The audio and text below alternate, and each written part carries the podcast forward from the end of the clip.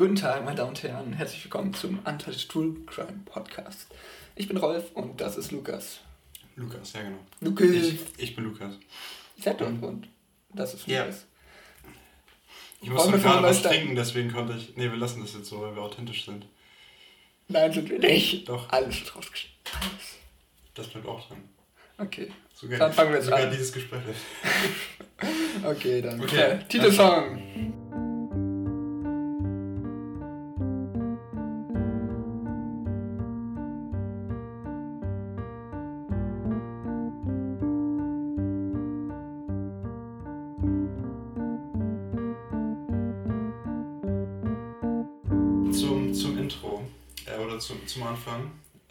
Hast du schon mal lustiges Taschenbuch gelesen? Ja. Und Nicht dann, regelmäßig, aber äh, dann kennst du auch die Charaktere. ja, natürlich. Was gibt's denn da so für Charaktere? Nenn mir mal ein paar. Dumme Dark, Trick, und Trank und natürlich Dark Trick. Dagobert. Das sind auch von den Comics her, also ich Ja. denke, mit eigentlich die besten. Was zeichnet Dagobert dann aus? Geld. Geld. Also, und sein einzelner Taler, den seinen ersten. Das ist dann vermutlich auch der Grund, warum sich ein gewisser Krimineller den Spitznamen Dagobert gegeben hat, nämlich Arno Funke. Und Arno Funke wurde geboren am 14. März 1950 in Berlin. Okay. Er wuchs bei seiner alleinerziehenden Mutter auf. Sein Vater verließ die Familie bereits als er fünf war. Und er ging dann in Berliner Köln zur Schule, brach die Schule aber bereits mit 15 ohne Abschluss ab.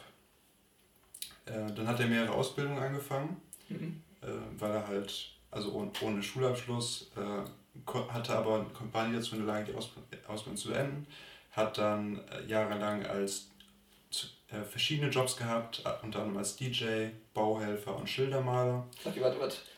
Ab wann gibt's so DJs? Wann kamen so die ersten DJs? Die ersten Weil so DJs. 1950, also natürlich, natürlich irgendwie schon früher, aber äh, Saltes ist 1950 geboren, mit 15 war er mit der Schule, äh, hat er die abgebrochen. Das heißt, dann hat er so, vermutlich so Anfang der 70er oder Ende der 60er hat er das angefangen als DJ zu arbeiten. Ich würde sagen, also die ersten Jukeboxes gab es so in den, so in den 50er Jahren oder so. Ich schätze mal, ab ungefähr zu der Zeit gab es dann auch die ersten DJs. Mm, Auf jeden Fall hatte er jahrelang mit Depressionen zu kämpfen, Mhm. hat sich hoch verschuldet und um dann seine Geldsorgen zu beseitigen, hat er sich dazu entschieden, Kaufhäuser zu erpressen. Wie man das so macht. Ja, Ne? so, so Kaufhäuser einfach wirklich. Ja, Kaufhäuser. Okay. Und zwar sein erster, sein erster Streich war am 25. Mai. Streich. Streich, ja. War am 25. Mai 1988. Mhm. Da hat er eine Bombe im KDW in Berlin ähm, explodieren lassen, und zwar um 23.15 Uhr. Es wurden zwar keine Menschen verletzt, weil niemand im Kaufhaus war zu der Mhm. Uhrzeit, aber es entstand ein Sachschaden von 250.000 D-Mark.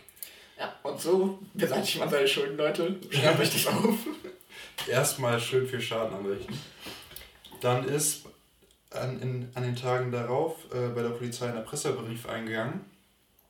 Ähm, die, der Brief hat die Polizei angewiesen, Lösegeld in Höhe von 500.000 D-Mark an, in, aus einem fahrenden Zug zu werfen. Ich habe eine Frage dazu. Ja. Ähm, ist das so richtig klassisch, äh, so ein Erpresserbrief, ausgeschnitten aus Zeitungen, so die einzelnen Buchstaben?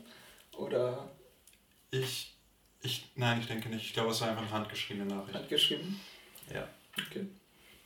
Das KDW hat sich dann dazu be- bereit erklärt, das Geld zur Verfügung zu stellen, äh, weil sie verhindern wollten, dass bei erneuten Anschlägen Mhm. Menschen zu Schaden kommen. Das will man natürlich als Unternehmen nicht. Und auch ein gutes Image haben. Ja. Ja. Und dann an dem, an dem Tag der Übergabe hat dann äh, der Erpresser per Funkgerät die Anweisung gegeben, das Paket aus dem Zug zu werfen.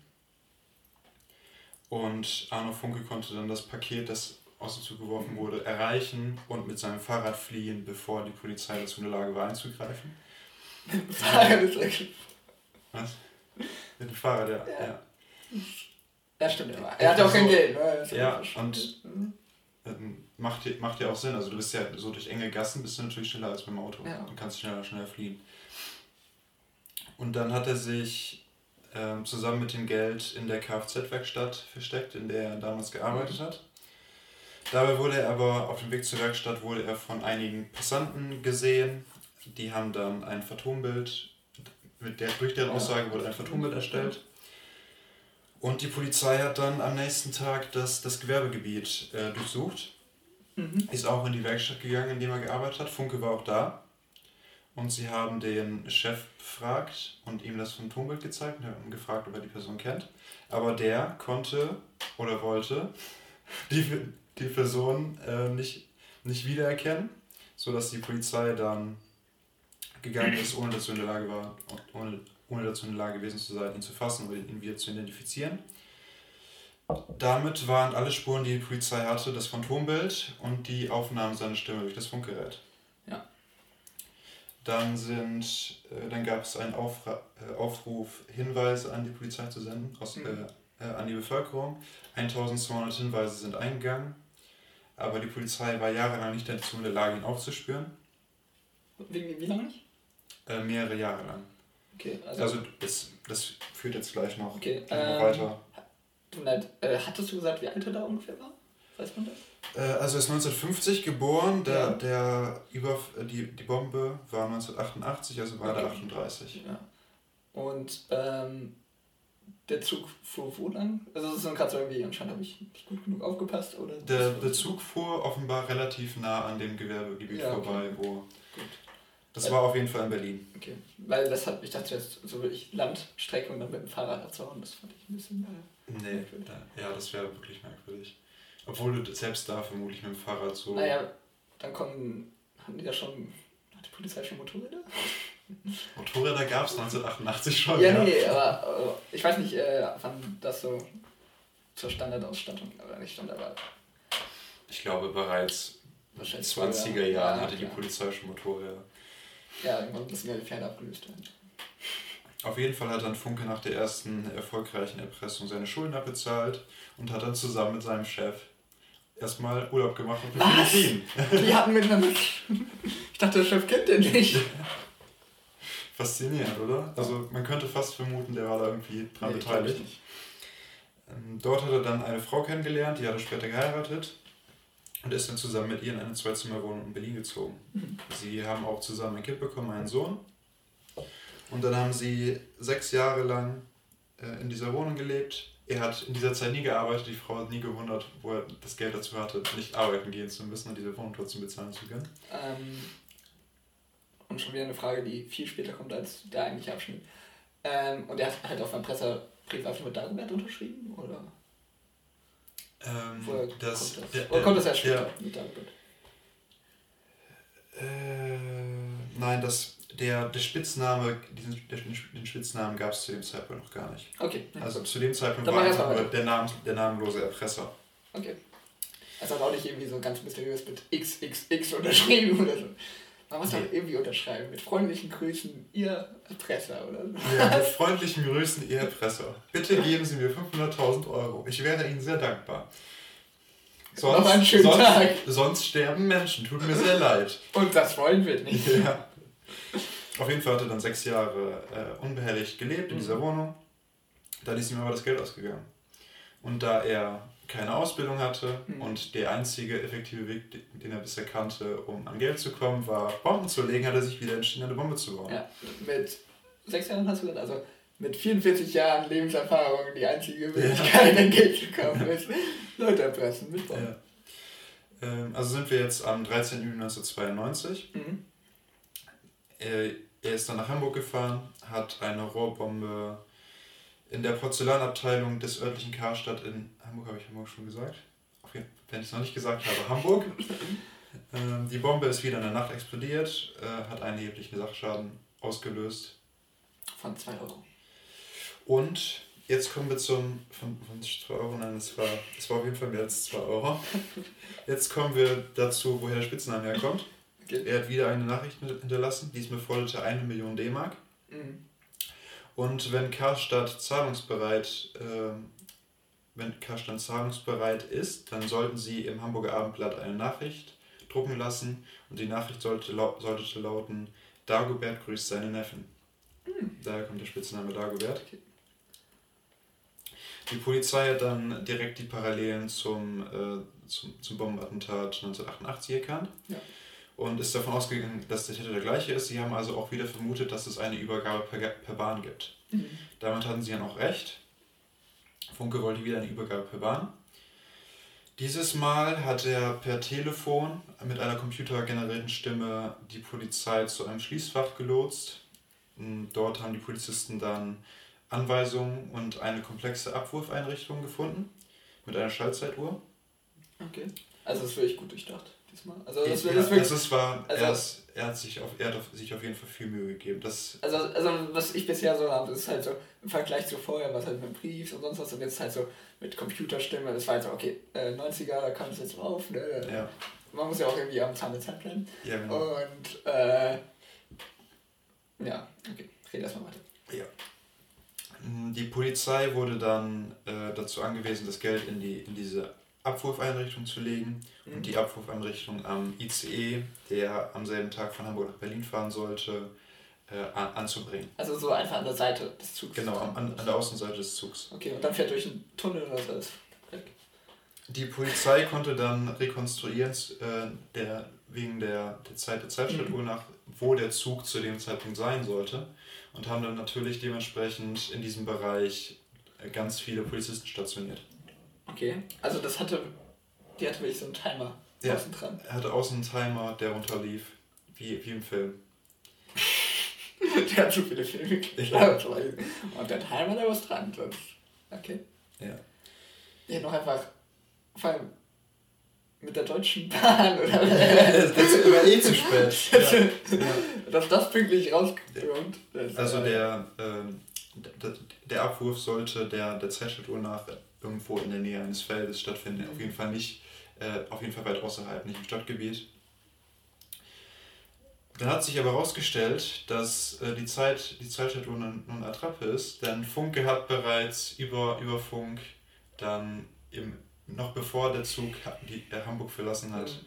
dass äh, die, die Abschalteinrichtung ausgelöst, aber die, die Abwurfeinrichtung ja. ausgelöst. Aber er bleibt echt seinem Namen treu, ne?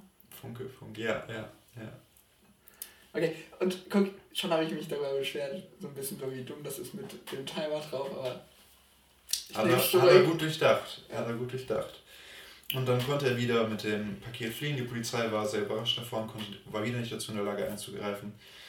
Aber dieses Mal, anders als beim letzten Mal, weil sie natürlich nicht wollten, dass das, sollte er damit durchkommen, wieder passiert, haben sie kein Geld in das, in das Paket getan, sondern einfach nur ein paar Papierschnipsel und alte Batterien, um, das, um den ganzen ein bisschen Gewicht zu geben.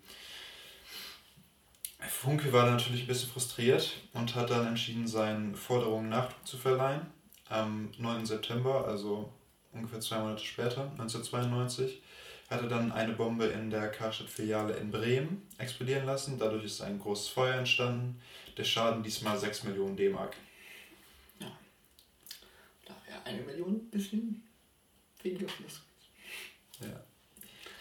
Jetzt gab es, also gab es wieder eine Geldübergabe wieder per Zug. Hm. Aber das stelle ich mir jetzt echt schwierig vor. So, das jetzt zum dritten Mal irgendwie äh, zu probieren. Weil jetzt wissen die auch den Trick mit dem Feuer abwerfen.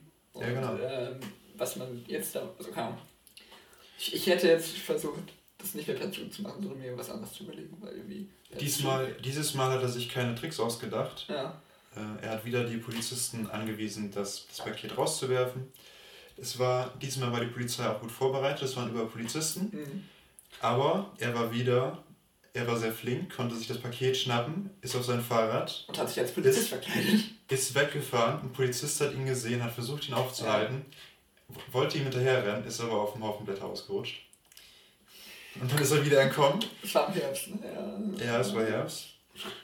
In dem Paket war wieder kein Geld, die Polizei hat sich wieder entschieden, äh, kein kein, kein Geld ihm zu übergeben. Jetzt werden seine Maßnahmen nämlich ex extremer. Diesmal, beim nächsten Mal hat er dann im Karstadt in Hannover eine Bombe in also, einem. Ich, mir tut Karstadt echt leid, kein Wunder, dass ja. die zwischenbleiben. das doch irgendwie. Was gibt es denn da noch so unterschiedliche das war, Das war sicherlich seine, seine eigene Schuld. Er hat Karstadt pleite gelassen. ja. Diesmal hat er eine Bombe in einem Fahrstuhl in Hannover im Karstadt gezündet. Wieder wurden keine Menschen verletzt, aber dieses Mal, also er hat jetzt, er, man merkt, er ist jetzt äh, aggressiver geworden auf jeden Fall. Und am 3. November zündet er noch eine Bombe wieder im Karstadt in Magdeburg in einem Abstellraum. In der Zwischenzeit machte die Polizei jetzt Fahndungserfolge. Sie konnten äh, den Elektronikladen aufspüren, mhm. von dem sie dann ausgegangen sind, dass Funke dort sein, seine Materialien für die Bomben kauft. Funkmaterial. Und sie haben den, den Laden äh, ausspioniert. Mhm. Und am 8. Mai 1993 wollte Funke dort eine Zeitschaltuhr kaufen. Ähm, ich hätte eine Zeitschaltuhr nicht für eine Bombe, sondern für ein anderes privates Projekt. Okay. Ja, genau. Also die Polizei ist dann auf ihn aufmerksam ja. geworden, hat ihn wieder verfolgt, aber er konnte wieder zu Fuß entkommen dieses Mal. Es war wieder sehr knapp. Ich glaube, die Polizei muss einfach mal irgendwie bessere Schuhe für ihre eher bessere, äh, trainiertere Polizisten. Ja, die nicht auf ja. Blättern ausrutschen, wäre auch praktisch. Ja, vielleicht brauchen wir mehr Grip an den Schuhen, die wirst du nicht an den, keine Ahnung. Ja. Dann... Einfach so Stollenschuhe die ganze Zeit, dann, äh, ja. weißt du, dann sind die Blätter nicht so schlimm. Am 19. April gab es dann einen erneuten Übergabeversuch. Da Funke jetzt wusste, dass die Polizei auf äh, einen Übergabezug vorbereitet war, mhm äh, hat er sich dazu entschieden, dieses Mal die Polizisten wieder zu, äh, zu einem Schließfach zu locken. Da waren wieder Anweisungen drin und in diesen Anweisungen stand, dass die Polizei zu einem bestimmten Ort in Berlin fahren sollte. An diesem Ort war eine Streusandkiste und sie wurden dazu angewiesen, das Paket mit dem Geld in diese Streusandkiste zu tun. Mhm. An dem Paket war ein Bewegungsmelder dran, sodass die Polizei dann erkennen konnte, falls sich das Paket bewegt. Also ein Paket des Geldes von der Polizei. Genau. Okay. Und jetzt kommt der, also Funke hat sich wieder was, was Besonderes ausgedacht, okay. dieses Mal. Weil das mit dem Verkleiden hast du schon jetzt mal angeteasert, deswegen ist die Frage, als was er sich verkleidet. Ich erwarte jetzt, dass er sich wirklich als Polizist verkleidet. Habe ich recht. Wann habe ich, hab ich was mit Verkleiden angeteasert? Letzte Woche. Habe ich das? Okay. Ihr könnt nochmal die letzte Folge anhören und da hört ihr dann, dass er zum Schluss gesagt hat, dass es Ähnlichkeiten zu dem ersten Fall hat.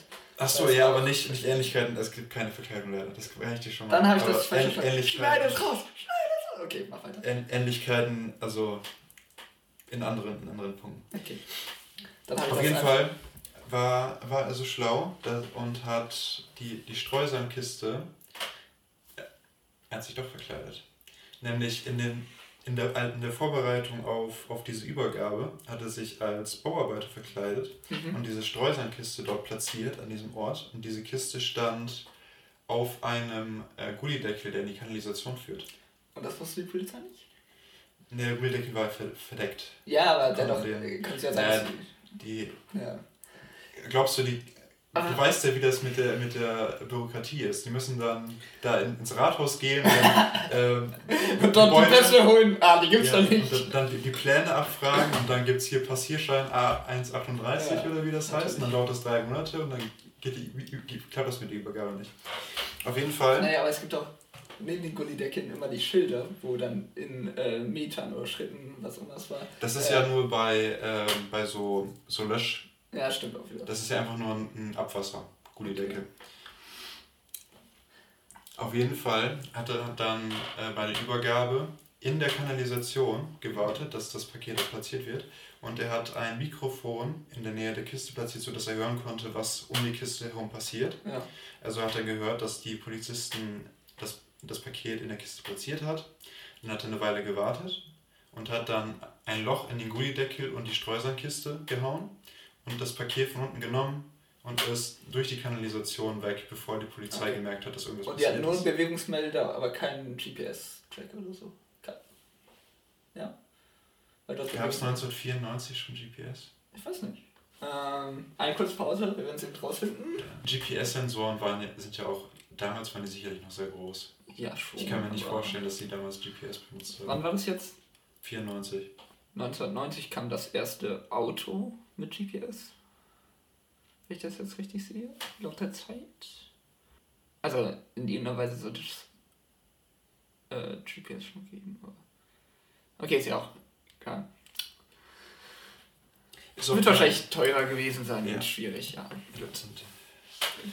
Wäre auch gar nicht so relevant gewesen, weil nach den letzten schlechten Erfahrungen, die mhm. Dagobert hatte mit den Paketen, hat er direkt vor Ort das Paket aufgerissen und geguckt, ob Geld drin war und das Paket wieder eine Attrappe, also hat es zurückgelassen Und, und hat eine Bombe reingepackt und dann wurde es explodiert.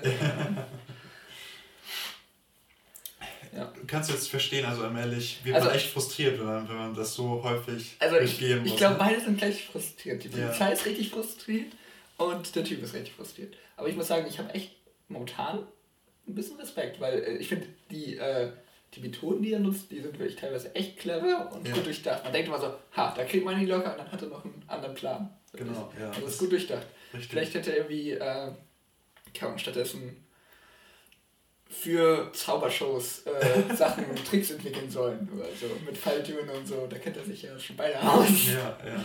Der auch geht. Also, infolge seiner Frustration gab es mhm. dann am 19. Mai und 6. Dezember wieder zwei Anschläge. Wieder wurde niemand verletzt. Und die Polizei hat sich dann entschieden, dass es am 22. Januar 1994 einen erneuten Übergabeversuch mhm. geben, äh, geben sollte.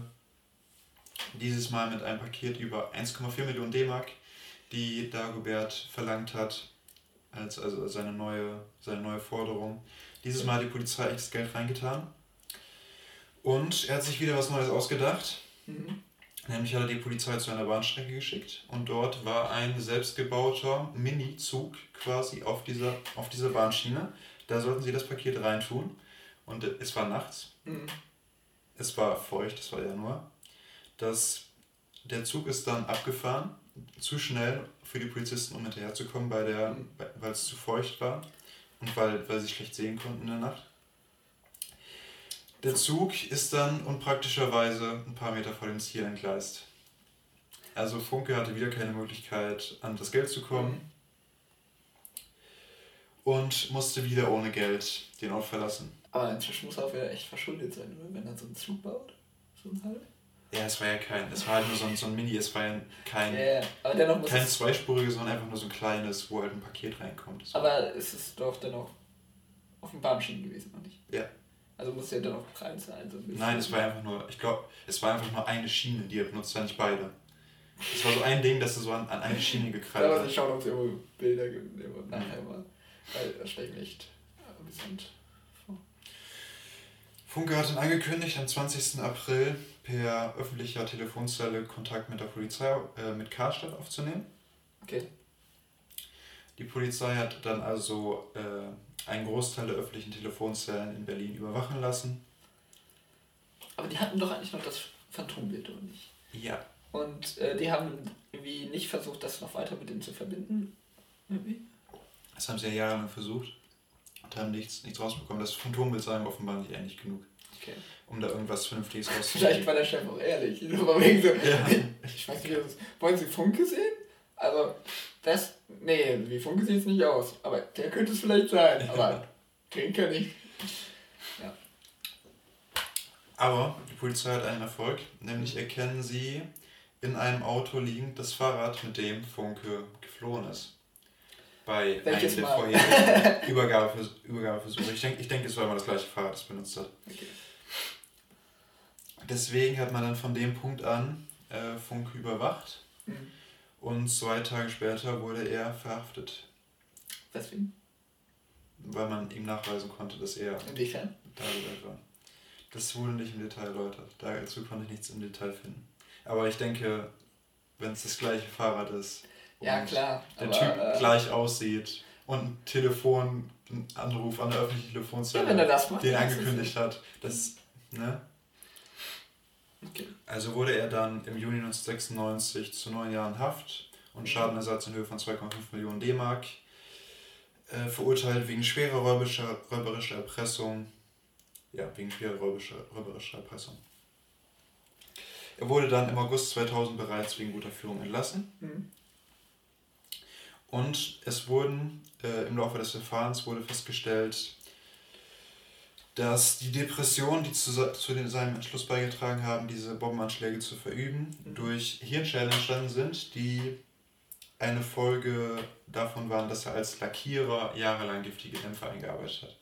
Das wurde dann also als, als schuldmindernd mhm. anerkannt.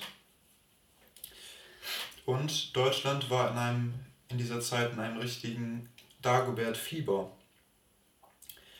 Nämlich wurde der Autovermieter, dessen Auto, in dessen Auto das Fahrrad von Funke gefunden wurde, der hat dann dieses Auto, das Funke gemietet hat, als das Dagobert-Auto äh, promotet. Mhm. Und ein Hotelbesitzer, der in dem in dessen Hotel Funke geschlafen hat, hat das, das Zimmer, in dem er geschlafen hat, als das Dagobert-Zimmer mhm. ähm, fair. Gab es auch kostenlose äh, Taschenbücher in dem Zimmer? Es gab Taschen, es wurden Taschenbücher in dem Zimmer ausgestellt sogar, ja. Dann gab, hat eine Zeitung 95.000 D-Mark gezahlt für ein Exklusivinterview mit seiner Frau. Mhm. Also, Und was halten Sie davon, dass jemand das macht? Ja, ich wusste das gar nicht. Und seinem Anwalt wurden 1000 D-Mark für Funkes Unterhosen geboten. Also es, es war wirklich, Leute waren wirklich scharf auf die ganze ja. Sache. Sogar so weit, dass Funkes Cousin äh, noch im selben Jahr die Hauptrolle in, einem, in einer Verfilmung der ganzen Geschichte gespielt hat. Also der ist Ewigkeit, also der Cousin ist Ewigkeit. Funke dankbar, so so, du hast mir den Traum erfüllt, Schauspieler zu Ja. Auch wenn er nur die eine Rolle hatte, also ist ja. danach nicht wieder als Schauspieler Aktor. Genau. Und in den, letzten, in den letzten Jahren ist Funke unter anderem in so Sendungen aufgetreten wie Ich bin ein Star, holt mich heraus. Also er hat sich jetzt ein neues, ein neues Standbein aufgebaut in der Filmindustrie. Ja, okay. Wer möchte keinen Bombenleger im ja. Fernsehen sehen? ja. Nee, ich muss sagen, also ich finde, äh, das ist wirklich mit einer ja, bisher eigentlich die interessanteste Geschichte von denen, die wir hatten. Ähm, ja, wieder sind keine Menschen gestorben, auch schön. Ja. Ähm, und halt, wie gesagt, teilweise echt clever. Ja. Weißt du, inwiefern die Mini-Eisenbahn, die er gebaut hat, war die irgendwie äh, elektrisch betrieben? Oder ja, da war ein Elektromotor dran. Okay stell mir jetzt wirklich vor, wie er erstmal so, so ein äh, kleines, ferngesteuertes Auto aus dem ja, vermutlich, vermutlich hat er das gemacht, ja. Und dann dachte er sich bei der Kurve, ach, die schaffe ich auch mit der Geschwindigkeit. ja. Ist das nicht Da kann man, ist echt schon ein bisschen schade, dass das da nicht geklappt hat, mhm. Finde ich. Ja, was naja, also ist auch gut, dass er geschnappt wurde. Ne? Ja, ja, klar. Das, äh, ja. Und was lernt ihr daraus? Wenn ihr Geld durch Erpressung bekommt, liegt es gut an und dann genau. werdet ihr nach sechs Jahren nicht nochmal Geld Ja, ich meine 500.000 D-Mark in sechs Jahren, da musst du schon einen ordentlichen Lebensstil haben, um das auszugeben. Ja, was erwartet uns nächste Woche? Welches wirst du? Ich, ich glaube, der nächste, der nächste Fall wird ziemlich blutig, wenn ich richtig in Erinnerung ja, habe, was der nächste Fall ist. Ja. Beziehungsweise deine nächsten zwei Fälle werden ziemlich blutig sogar. Danke für das äh, Lukas mir mal wieder sagt, wie meine nächsten Fälle werden. Ich krieg immer die, die witzigen Fälle und du kriegst immer die Fälle, wo die wo Kinder ermordet werden. ähm, einmal so, so, so behind the scenes, wir haben acht Fälle uns erstmal ausgesucht gehabt.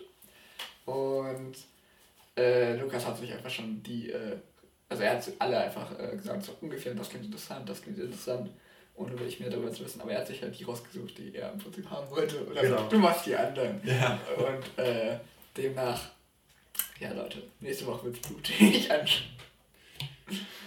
Ach ja. Okay. Gut. Dann bis nächste Woche. Ja. Adios, bye.